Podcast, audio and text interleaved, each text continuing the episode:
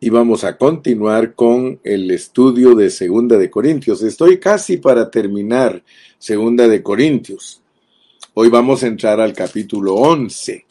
Solo tiene 13 capítulos y si ustedes se recuerdan, mencioné algo que cuando llegamos al capítulo 9 de Segunda de Corintios, aparentemente terminamos Corintios pero por alguna razón, el apóstol San Pablo inicia un pensamiento diferente en el capítulo 11, 12 y 13. Capítulo 10, 11, 12 y 13, perdón. Él empieza a defender su ministerio.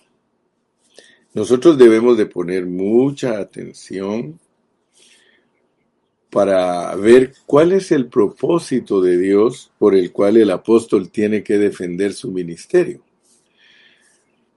Primero que todo, debemos de darnos cuenta que aunque el apóstol Pablo fue un gran apóstol porque él no fue puesto por hombres, sino que él fue puesto por Dios. Él tenía ataques de personas que no creían en la transición de Dios del antiguo pacto al nuevo pacto. Y yo quiero que ustedes por favor pongan mucha atención, porque Pablo es muy cuidadoso. Él nos muestra de parte de Dios lo que es el cambio del antiguo pacto al nuevo pacto. Me gustaría que todos ustedes pongan mucha atención a lo que voy a hablar hoy, porque resulta que cuando Dios cambia de un pacto a otro, las cosas son distintas. Pero hay un problema con el ser humano. El ser humano no está preparado para los cambios. El ser humano se aferra. El ser humano se queda detenido en las cosas antiguas. Algunos hermanos, como no entienden la escritura, cuando ellos dicen que debemos volver a las sendas antiguas, ellos creen que nosotros debemos de caminar en burro. Es imposible que usted camine en burro cuando hay carros. Me explico, ¿verdad? Entonces los textos tenemos que aprenderlos a usar. La característica de la Biblia es que Dios oculta las cosas para que nosotros las escudriñemos. Y por eso nosotros debemos de preocuparnos de cómo es que Dios nos enseña su palabra. Fíjense que en el cambio del antiguo pacto, porque Corintios nos presenta el nuevo pacto. Y hay una razón por la cual Dios usa al apóstol San Pablo para enseñarnos el nuevo pacto. Porque el nuevo pacto no es un pacto de la letra. Fíjese que no podemos pasar desapercibidos de todas estas preciosas enseñanzas si nosotros las pasamos desapercibidas, nosotros siempre vamos a ser cristianos o creyentes eh, faltos de revelación. Y ese es el problema que tiene la mayoría de cristianos. La mayoría de cristianos están faltos de revelación de Dios. Leen la Biblia, estudian la Biblia, predican la Biblia, pero lo peor que nos puede pasar es creernos maestros y no saber cómo explicar las cosas que Dios quiere que nosotros entendamos. Especialmente hay mucha competencia. Hay ministros que se dedican a sus propias enseñanzas. Hermano, si aún yo que me dedico a estudiar la Biblia bajo su contexto soy criticado, fíjese que las críticas que llegan ahí a mis páginas hay un hermano de Guadalajara que me critica y dice que yo soy un bebé en Cristo, que ni siquiera conozco la Biblia. Y, eso que me he preocupado en una manera humilde de interpretar correctamente la Biblia. ¿Qué tal si no me preocupara? Yo sería una basura total, aunque eso soy para muchos. Pero el apóstol Pablo nos da unas claves tremendas, ¿verdad? Para que nosotros entendamos el propósito de Dios, porque Pablo nos dice que nosotros somos desconocidos, pero bien conocidos. Pareciera como que fuera una filosofía lo que estamos diciendo, porque somos desconocidos, pero bien conocidos. ¿Qué significa eso? ¿Qué significa que el hermano Carrillo es desconocido? Que yo no soy un hombre famoso. A mí no me conocen en los ámbitos globales. No. Yo no soy famoso. ¿Por qué? Porque no me he preocupado de buscar fama, sino de cómo alimentar la, la grey, cómo alimentar las ovejitas del Señor. Esa es mi preocupación, no es buscar fama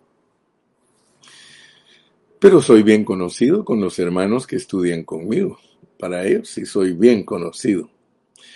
Y le doy gracias a Dios porque cuando estudiamos el capítulo 10, una de las cosas importantes es entender que somos ministros con restricción. Nosotros no podemos hacer lo que nos da la gana. Quiero que les quede bien claro, mis hermanos amados, siervos de Dios, que el apóstol San Pablo cuando apeló, él apeló eh, a su persona. Él, tuvo una apelación personal. Él se usó como ejemplo de cómo debe de ser un ministro de Dios y respondió a las acusaciones de debilidad y cobardía. O sea que el apóstol San Pablo se defendió porque él sabía en su corazón que él no había sido puesto por los hombres. Cuando uno no es puesto por los hombres, uno tiene la seguridad de que lo que está haciendo lo está haciendo porque uno es un enviado de Dios.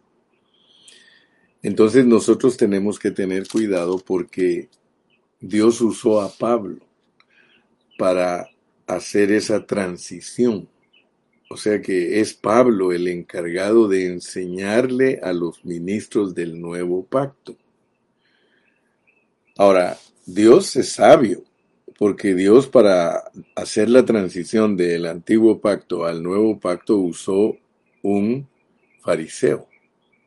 O sea que no usó a cualquier persona. Porque cualquiera puede resultar diciendo por ahí que esto es lo que Dios mandó a decir sin haber participado de la base. Claro que la base del nuevo pacto es el antiguo pacto, la base. Y por eso Dios tuvo que usar a un fariseo de fariseos, a un hebreo de hebreos, a un hombre celoso en cuanto a la ley, dice que celoso porque persiguió a la iglesia lo que Dios había levantado para hacer la transición del antiguo al nuevo pacto. Entonces yo quiero que ustedes, por favor, me presten atención porque las palabras de Pablo no pueden caer a tierra. Si nosotros dejamos caer a tierra las palabras del apóstol Pablo, nosotros no vamos a entender lo que Dios se propuso para el nuevo pacto. Fíjense que en el capítulo 10, él hasta nos dice que aunque andamos en la carne, no militamos según la carne, porque las armas de nuestra milicia no son carnales, sino poderosas en Dios para destrucción de fortalezas. Antes de entrar al capítulo 11, yo quiero decirles, mis amados hermanos, que Pablo nos muestra a través del capítulo 10 que hay una batalla. Hay una batalla campal en esta transición del Antiguo Testamento al Nuevo Testamento, del Antiguo Pacto al Nuevo Pacto. O sea que hay una oposición satánica. Satanás se opone a ese cambio. ¿Puede usted imaginar que el Dios del universo el Dios maravilloso, el Dios creador, el Dios salvador, tiene oposición? ¿Alguna vez ha analizado usted que Dios mismo se puso oposición para las cosas que Él desarrolla? Eso es bastante difícil de discernirlo con una mente humana. Que Dios mismo se haya puesto oposición, porque Dios creó al enemigo. ¿Usted está de acuerdo conmigo con eso? Si usted está de acuerdo con, conmigo de eso, usted va a poder discernir en una forma más correcta cómo funciona Dios. Dios se pone oposición a sí mismo. Él pone un plan, pero pone oposición.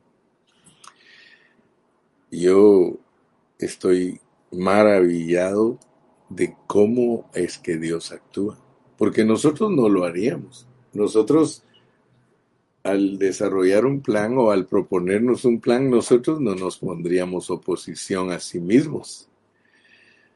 Pero aquí está la sabiduría de Dios. Como por ejemplo muchos no entienden que cuando Dios crió a Adán, lo crió para que pecara. Lo crió para que pecara. O sea que cuando Dios, lo crió en su propósito estaba que él cayera porque no hay forma que Dios pueda mostrar su amor al hombre si el hombre es un ser perfecto. Si él hubiera creado al hombre sin caer o no programar la caída del hombre, no hay forma que Dios le muestre al hombre su amor. Precisamente la forma que Dios nos hizo es para mostrarnos su amor. A nosotros nos crió fallones, nos crió débiles, nos crió frágiles. ¿Por qué? Porque Él quiere mostrarnos su grande amor. Entonces estoy ocupando este mensaje de hoy para continuar eh, la última parte de Segunda de Corintios, pero yo quiero que estemos claros. Porque yo puedo salir al aire y hablarle a usted cosas y nunca ayudarlo a que usted tenga un pensamiento bien ubicado. Fíjese que hay armas, hay armas. Dice que las armas que Dios nos ha dado no son carnales, sino que son poderosas en Dios para la destrucción de fortalezas.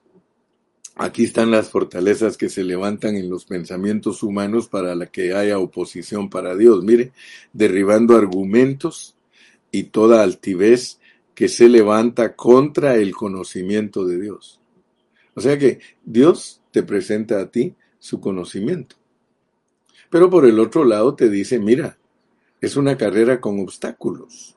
Yo te voy a poner obstáculos. Mire, si no hubieran carreras con obstáculos, nosotros tendríamos más dificultad de explicar todas estas cosas pero las carreras con obstáculos nos sirven a nosotros para demostrar que la carrera de Dios es con obstáculos.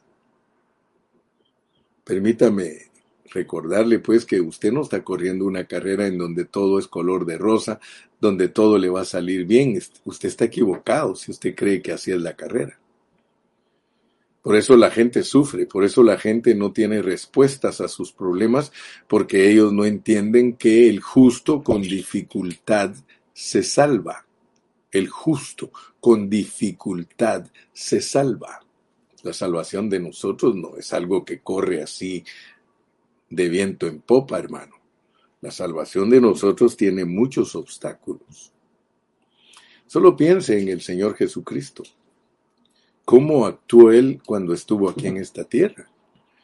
Él actuó en contra de todos los obstáculos y aún murió en la cruz del Calvario.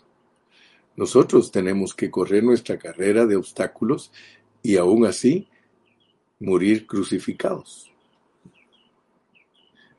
El mensaje es claro, lo que pasa es que muchos lo han filosofado. Cuando uno filosofa la palabra de Dios, hermano, uno se envuelve en pensamientos absurdos. Dios tiene un programa donde levanta argumentos, se van a levantar personas con argumentos y altivas, orgullosas. O sea que tienes que entender esto, mi amado hermano, que la ruta que Dios ha establecido para ti el viaje que Dios ha establecido para ti, hermano, es un viaje que tiene argumentos en contra y tiene altiveces en contra. Eso tienes que saber lo que son fortalezas. Por ejemplo, los que no son cristianos, en su mente, ellos están en contra de ti. Todo aquel que no es cristiano, todo aquel que, que no te quiere, pues él está en contra de ti porque en su mente se levantan fortalezas. ¿Y las fortalezas cuáles son? Los argumentos. Todo lo que tú digas te lo van a argumentar. Por eso, mira, si yo no entiendo el plan de Dios, yo estoy aquí frente a ti. Cuando yo leo en Eclesiastés, y se los he dicho a muchas personas, yo les he dicho, miren, en Eclesiastés dice que como clavos hincados, como clavos hincados, son las palabras dadas por un pastor a una congregación. Solo fíjate, pues.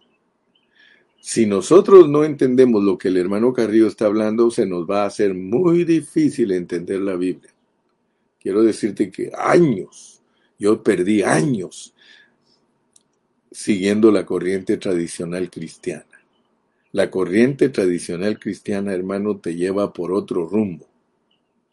Y nunca vas a descubrir la verdad. Nunca. Yo le doy gracias a Dios que hace muchos años Dios me trajo a una posición y me dijo, bueno, o decides entender o decides quedarte engañado. Pero yo quiero que ustedes vean que cada vez que nosotros hablamos la pureza de la palabra, hay fortalezas levantadas en las mentes. Y quiero que te identifiques bien con esas fortalezas. Si tú hablas la palabra con su pureza, a ti se te van a levantar esas fortalezas en las personas que no te quieren, las personas que te aborrecen. El obstáculo es que van a argumentar. Todo lo que tú digas lo van a argumentar y no solo lo van a argumentar, van a ser altivos, se van a levantar contra el conocimiento de Dios. Entonces esto no es fácil, porque nosotros necesitamos identificar las armas, las armas espirituales que necesitamos para llevar cautivo todo pensamiento a, a algo. Mira a dónde nos quiere llevar Dios, a la obediencia, a la obediencia a Cristo, a la obediencia a Cristo. Tú puedes estudiar, graduarte en un seminario, graduarte en un instituto bíblico y obtener conocimiento. ¿Sí? Pero si ese conocimiento no lleva cautivos los pensamientos a la obediencia a Cristo, nosotros no tenemos revelación divina. Si mi predicación si mi mensaje, si mi mensaje no cautiva el pensamiento de mis oyentes para llevarlos a ser obedientes a Cristo, mi trabajo es en vano. Mi trabajo es en vano. Entonces, eso me hace que yo reaccione. Eso me hace pensar que tengo que usar armas, pero no armas carnales, sino poderosas en Dios para destruir esas fortalezas. O sea que esas fortalezas se pueden destruir, pero no se destruyen por argumentar ni por ser altivos. Esas fortalezas que se levantan en los hermanos por obra de Satanás tienen que ser vencidas por armas espirituales. Ahora, ¿cuáles son las armas espirituales? Si nosotros leemos bien los contextos, los contextos nos dicen lo que nosotros tenemos que hacer para que esas fortalezas desaparezcan. Fíjate cómo dice el versículo 6. Y estando prontos para castigar toda desobediencia. Y estando prontos, fíjese, yo no solo le doy el argumento de lo que Dios nos quiere dar, sino la solución también. Fíjese cómo se derriban las fortalezas. Aquí está la fórmula de cómo se derriban las, las fortalezas, estando prontos para castigar toda desobediencia. Pero hay un requisito muy indispensable. Cuando vuestra obediencia sea perfecta. ¡Wow! Hermanos, nosotros los humanos tenemos un problema bien serio. A nosotros nos gusta corregir a todos, pero nosotros somos unos desobedientes. Ahí está la primera parte de nuestra pérdida. Jamás, jamás derribaremos fortalezas si nosotros no somos perfectamente obedientes. Fíjate, en esta mañana Dios quiere abrirte tu entendimiento.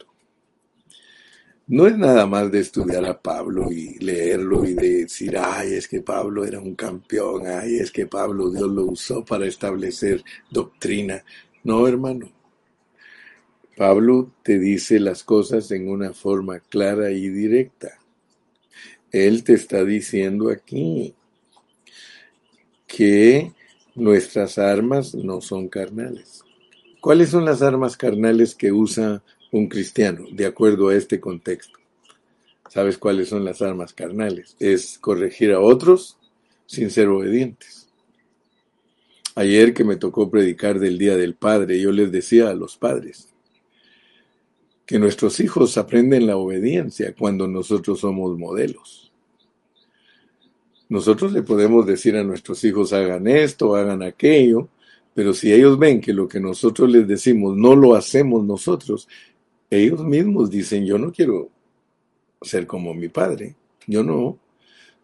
Entonces, es bien importante, hermano, entender que nuestras armas no son carnales, sino poderosas en Dios para la destrucción de fortalezas. ¿Cuál es el arma poderosa que usa Dios para destruir fortalezas? Nuestra obediencia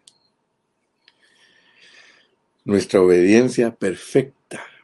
Si yo soy obediente, perfecto o perfectamente obediente, entonces yo no voy a ver las cosas según la apariencia. Mire el versículo 7. Miráis las cosas según la apariencia. Hermano, fíjate que cuando nosotros estudiamos el reino, y ustedes saben porque hemos estudiado el reino en su apariencia, en su realidad, y en su manifestación. Cuando tú lees la Biblia, tienes que ejercitar tu espíritu, hermano. Eso es lo que yo estoy haciendo. No tengo un bosquejo premeditado, sino que estoy ejercitando mi espíritu porque es la forma más fresca de recibir revelación. Mira, miráis las cosas según la apariencia. Si alguno está persuadido en sí mismo que es de Cristo, esto también piense por sí mismo, que como Él es de Cristo, así también nosotros somos de Cristo. Hermanos, qué bonito es decir que somos de Cristo. Qué bonito es decir que soy cristiano.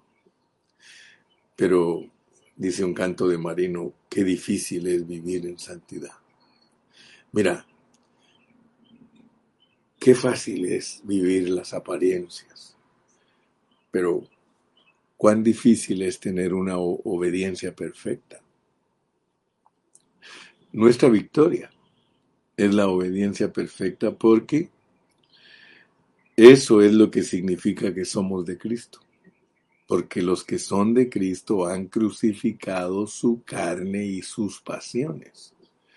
Mientras nosotros no hemos crucificado nuestras carnal, carnalidades y pasiones, mientras no hemos llegado a ese punto, todavía no podemos confesar que estamos disfrutando la obediencia perfecta de Cristo. Hay infinidad de versículos. El que se une al Señor, un espíritu es con Él. De modo que si alguno está en Cristo, nueva criatura es. Las cosas viejas pasaron, pero el problema es que en nosotros no es real ese asunto, sino que es aparente. Por eso nosotros más hemos vivido una apariencia. Miráis las cosas según la apariencia. O sea que, dicho en otras palabras, hermano, nos hemos acostumbrado a vivir de apariencias. Nosotros hemos aprendido a vivir de apariencias. Nosotros aparentamos ser lo que decimos, pero muchas veces sabemos que no estamos disfrutando ni estamos haciendo real lo que Dios nos ha dado como algo real. Fíjate que esta mañana Dios nos despierta, nos sacude y nos dice, miráis las cosas según la apariencia, pero si alguno está persuadido en sí mismo que es de Cristo, si estás persuadido, hermano o hermana, tú estás persuadido, estás persuadida, estás convencida de que eres de Cristo, entonces tú también debes de pensar lo mismo de mí.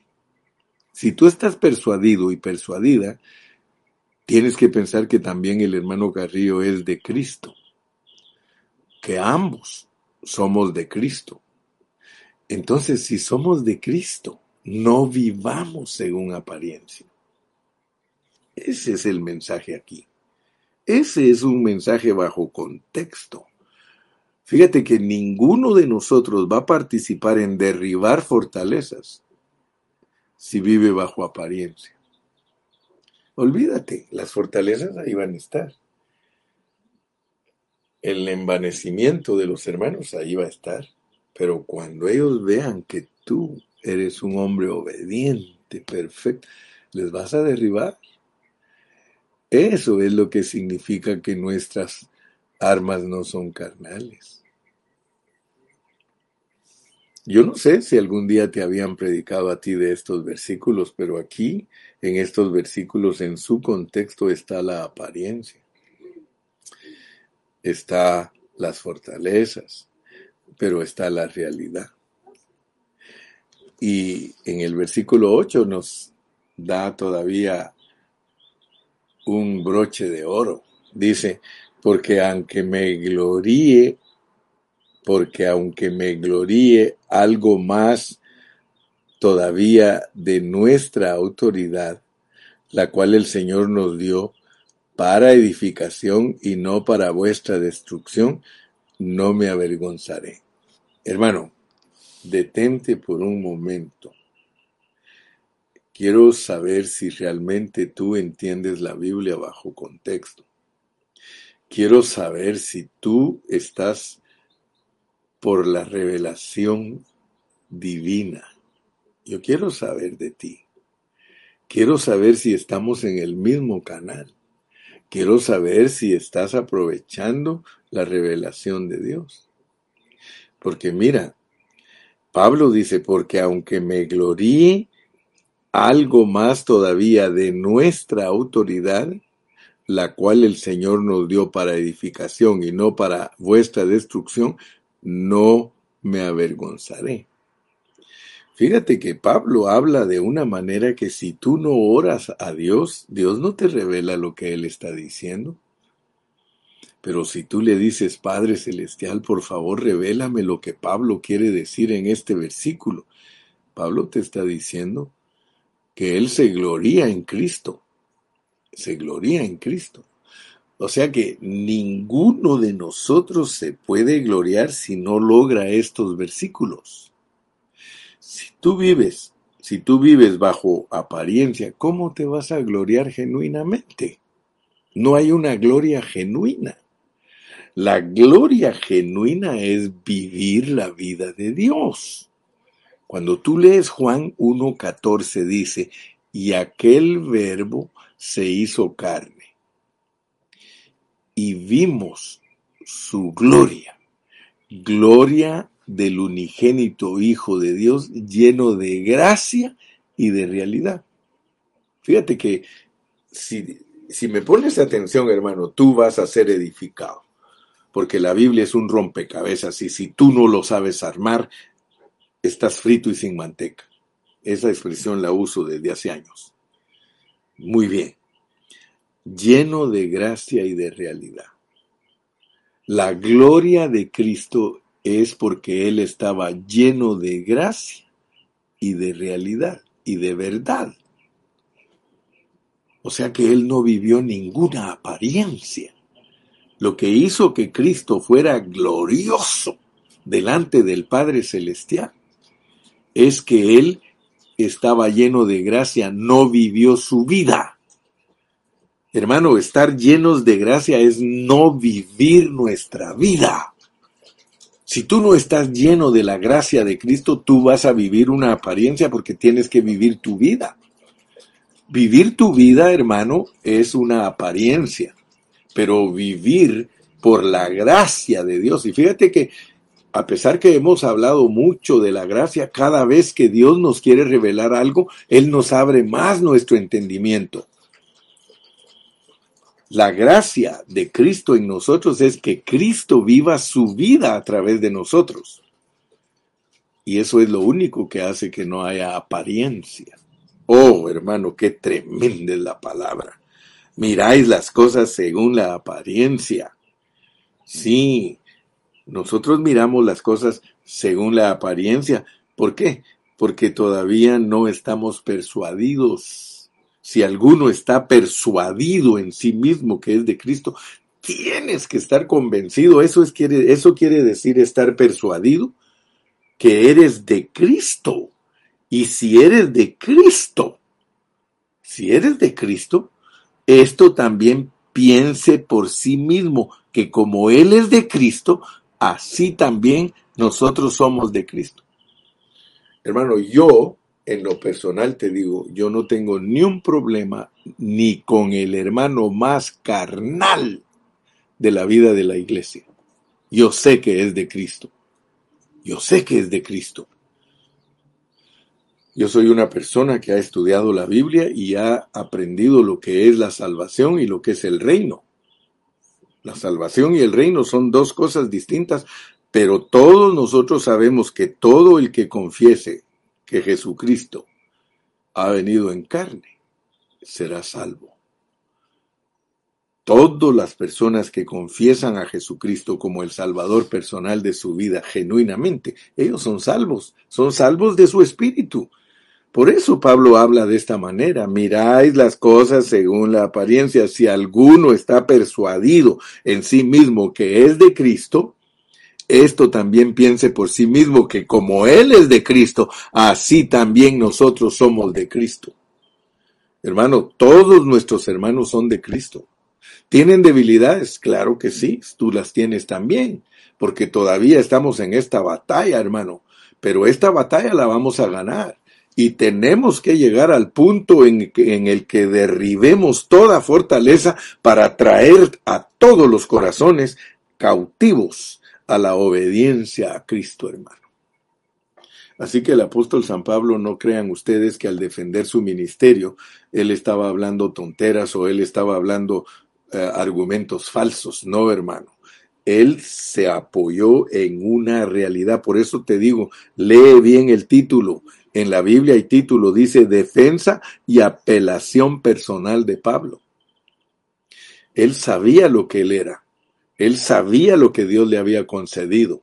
Él sabía que era un gran apóstol. Claro que lo sabía. Pero él mismo dice que no era para destruir a los hermanos que Dios lo había levantado.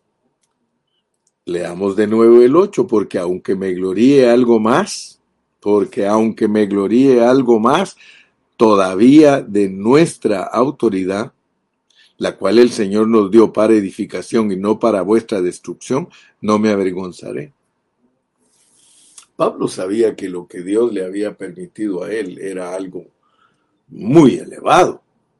Él sabía que Dios le había permitido estar juntamente crucificado con Cristo, cosa que los demás no habían logrado. O sea que Pablo sabía, pero él no pretendía ni, ni tampoco aparentaba, sino que él vivió la realidad y él mismo dijo, yo no estoy para destruirlos a ustedes, yo estoy viviendo mi obediencia completa, pero porque yo los quiero edificar. Entonces, el contexto de hoy nos muestra que todos nosotros, si queremos ser los que Dios usa para destruir fortalezas, nosotros tenemos que ser uno totalmente con Cristo en la obediencia y no vivir una apariencia. Eso es lo que Pablo nos quiere transmitir en este capítulo 10 cuando él defiende su autoridad de apóstol. Fíjate que él no estaba defendiendo nada que no fuera cierto. Él, él estaba usándose como un ejemplo. Y por eso mira cómo empieza el capítulo 10. Yo, Pablo, os ruego por la mansedumbre y ternura de Cristo. Yo que estando presente, ciertamente soy humilde entre vosotros, más ausente soy osado para con vosotros. Ruego pues que cuando esté presente no tenga que usar de aquella osadía con que estoy dispuesto a proceder resueltamente contra algunos que nos tienen como que si anduviésemos según la carne. Quiero decirles que la oposición más grande que tuvo el apóstol San Pablo en esta transición, porque yo estoy tratando de que ustedes entiendan la transición a la cual Dios encomendó a Pablo y que tiene que ver con los obstáculos que Dios pone para que nosotros seamos vencedores. Porque si tú no entiendes tu carrera con obstáculos, tú no vas a entender lo que Pablo te está declarando entonces vas a vivir de apariencia, vas a vivir algo que no es real. Y al vivir algo que no es real, imposible, imposible derribar las fortalezas. Entonces esta carrera de obstáculos es para derribar fortalezas. Y no fortalezas carnales, sino fortalezas espirituales. El mismo Satanás Vamos a derrotar a Satanás. Porque más adelante, mira cómo empieza, mira cómo empieza el capítulo 11. No entré hoy al 11 porque no me dio tiempo, pero yo quiero que tú veas lo que dice el 11. Ojalá, ojalá me toleraseis un poco de locura. Ojalá me toleraseis un poco de, de locura. Sí, toleradme, porque os celo con celo de Dios, pues os he desposado con un solo esposo, para presentaros como una virgen pura a Cristo. Pero me temo, pero me temo que como Satanás, con su astucia, engañó a Eva, vuestros sentidos sean de alguna manera extraviados de la sincera fidelidad a Cristo. te das cuenta que no estoy mintiendo. Te das cuenta que la carga del apóstol San Pablo tiene que ver con nuestra fidelidad a Cristo. Nosotros somos tan, hermano, descuidados que el apóstol nos dice, yo los he desposado a ustedes, pero ustedes son infieles. Ustedes no han sido fieles a Cristo. Ustedes viven apariencias. Ustedes no entienden la autoridad, que la autoridad viene de vivir una obediencia perfecta. Porque la obediencia perfecta derriba las fortalezas, derriba la oposición. ¿Quieres tú que tus enemigos vengan a los pies de Cristo? Tienes que tener una obediencia perfecta y estar dispuesto a que te maten ellos mismos. Ese es el mensaje puro y verdadero del Evangelio. No es lo que la apariencia del Evangelio tiene a la orden del día. Hoy está a la orden del día estar danzando y cantando sabiendo que estamos viviendo una apariencia. Hoy está de moda ser predicadores viviendo una apariencia. Hoy está de moda todo. Todo lo que es negativo y contrario al conocimiento que lleva cautivo el pensamiento a la obediencia a Cristo, eso está eliminado. Nuestro mensaje debe de cautivar, debe de llevar a las personas a la obediencia a Cristo. Así es, mi hermano, que te quería decir pues que gracias porque has estado orando por mí. Tenemos mucho que aprender, tenemos mucho que ejercitar nuestro espíritu en estos últimos cuatro capítulos 10, 11, 12 y 13 vamos a estar ejercitando nuestro espíritu porque tenemos que entender lo que el apóstol Pablo nos quiere dar a entender por medio de defender su ministerio, la defensa del ministerio. El ministerio de Pablo, y quiero decirte con esto termino hoy, el ministerio de Pablo era genuino y él quiere que tu ministerio sea genuino. La carga de Pablo era que todos nosotros seamos genuinos. Capta, capta. Él, mostrar ser genuino es ser un hombre humilde, ser un hombre que no vive de apariencias, ser un hombre que ayuda a los que no han entendido lo que es ser de Cristo, es ayudar a aquellos que han fracasado para que en realidad nuestra obediencia, nuestra obediencia, y fíjate que podemos castigar, podemos castigar. Termino con el versículo 6. Y estando prontos para castigar toda desobediencia. Yo no te estoy hablando de que no destruir a un hermano es no castigar. Podemos castigar toda desobediencia, pero cuando nosotros seamos obedientes perfectamente. Yo espero que en esta mañana tú hayas sido bendecido con este mensaje. Despídete, por favor. Salúdanos. Gracias a Dios que Muchos estaban esperando la transmisión. Le doy gracias a Dios. 74 hermanos se, conectaron. Significa que muchos estaban esperando que el hermano Carrillo compartiera la palabra. Muchas gracias por tu atención. Te lo agradezco. Dios te bendiga. Ora por mí, porque yo quiero ser una persona que no vive de apariencia. Quiero terminar mi carrera con gozo, con alegría, ministrando un Cristo desde lo profundo de mi espíritu hacia tu persona para que te edifique, para que te transforme, para que Dios logre en ti lo que se ha propuesto. Que Dios te bendiga y hasta la próxima. Hasta la próxima. Bye bye.